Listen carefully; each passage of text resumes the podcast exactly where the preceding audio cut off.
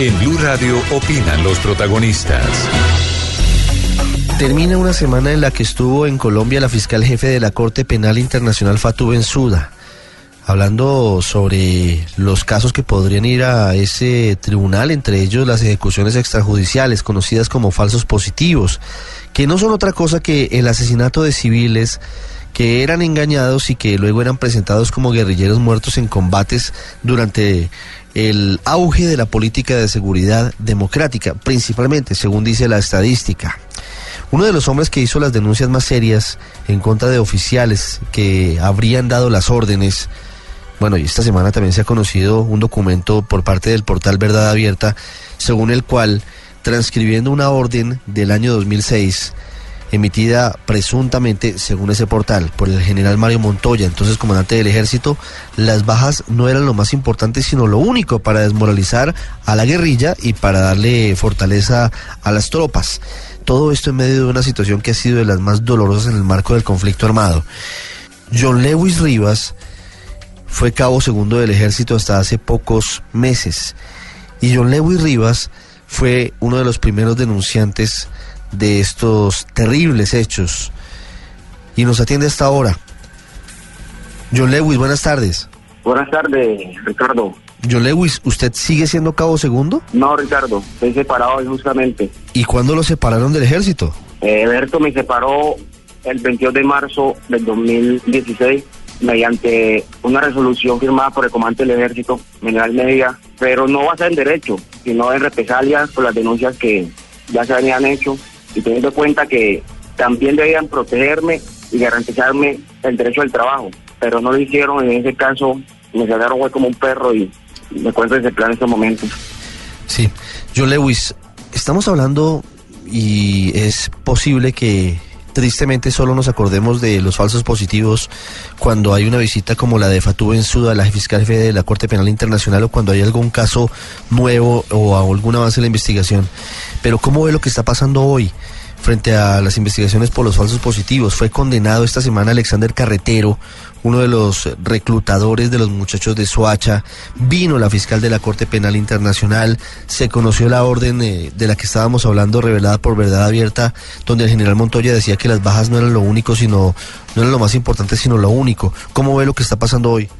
Pues el avance es importante en cuanto a la visita a la Corte Penal Internacional a raíz de que la Fiscalía de Justicia Colombiana no ha hecho nada al respecto. Alejandro Carretero, la condena es satisfactoria, pero se debe tener en cuenta los demás reclutadores. Por ejemplo, Sendero Beso, Víctor Manuel López Monsalva, Fabio San Juan, que Fabio San Juan era un soldado profesional y lo asesinaron en el 2009. Eh, Dairon José Palomino Ayestero, que era un soldado profesional de la sección segunda de inteligencia del batallón Santander y también fue asesinado eh, y desapareció en el río Zulia. Joana, que era la esposa de Palomino y familiar de Alexander Carretero, también era una de las reclutadores. No sé el estado actual de esas personas, pero sí sería bueno que la tuvieran en cuenta porque el testimonio de ella también es importante. El caso de Nicolás Tamayo, ¿por qué Nicolás Tamayo no está siendo investigado? que era el autor intelectual de los falsos positivos de la batallón Santander y de Ocaña. Tamayo no está siendo investigado hasta donde se supo hace algunos años estuvo incluso detenido y procesado.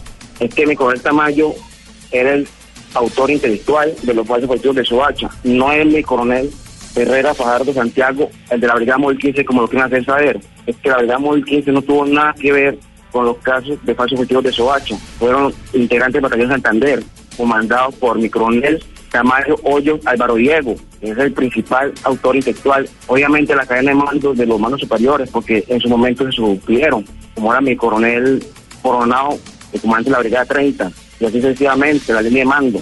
John, ¿hasta qué nivel de responsabilidad o de conocimiento se vivieron los falsos positivos? ¿Esto llegó a nivel de generales? Sí, porque cada vez que se había un homicidio en esas personas, se hacía las actas de gasto reservado pagando los supuestas recompensas.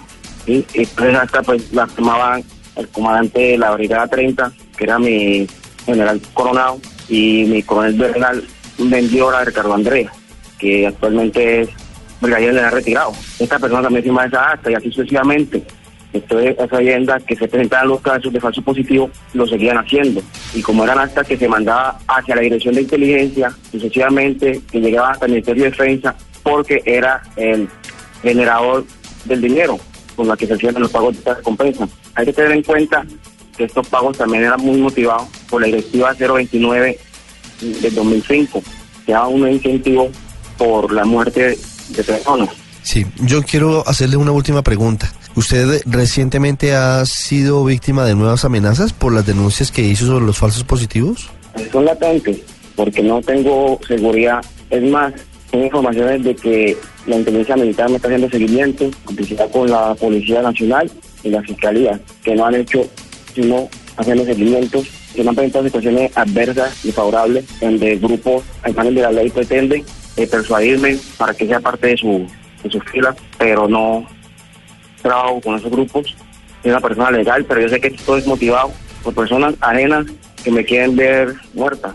Y le hago un llamado al gobierno nacional para que revise mi caso internamente a la Corte Penal Internacional para que revise mi caso también. Tengo mucho miedo y mucho temor, sabiendo que las autoridades competentes ya conocen, han solicitado la medida de seguridad necesaria, pero no me han llegado al respecto. Estaremos haciendo seguimiento. John Lewis, gracias por su testimonio. muchas gracias Ricardo, a la audiencia. Feliz día. Ya regresamos a El Radar en Blue Radio.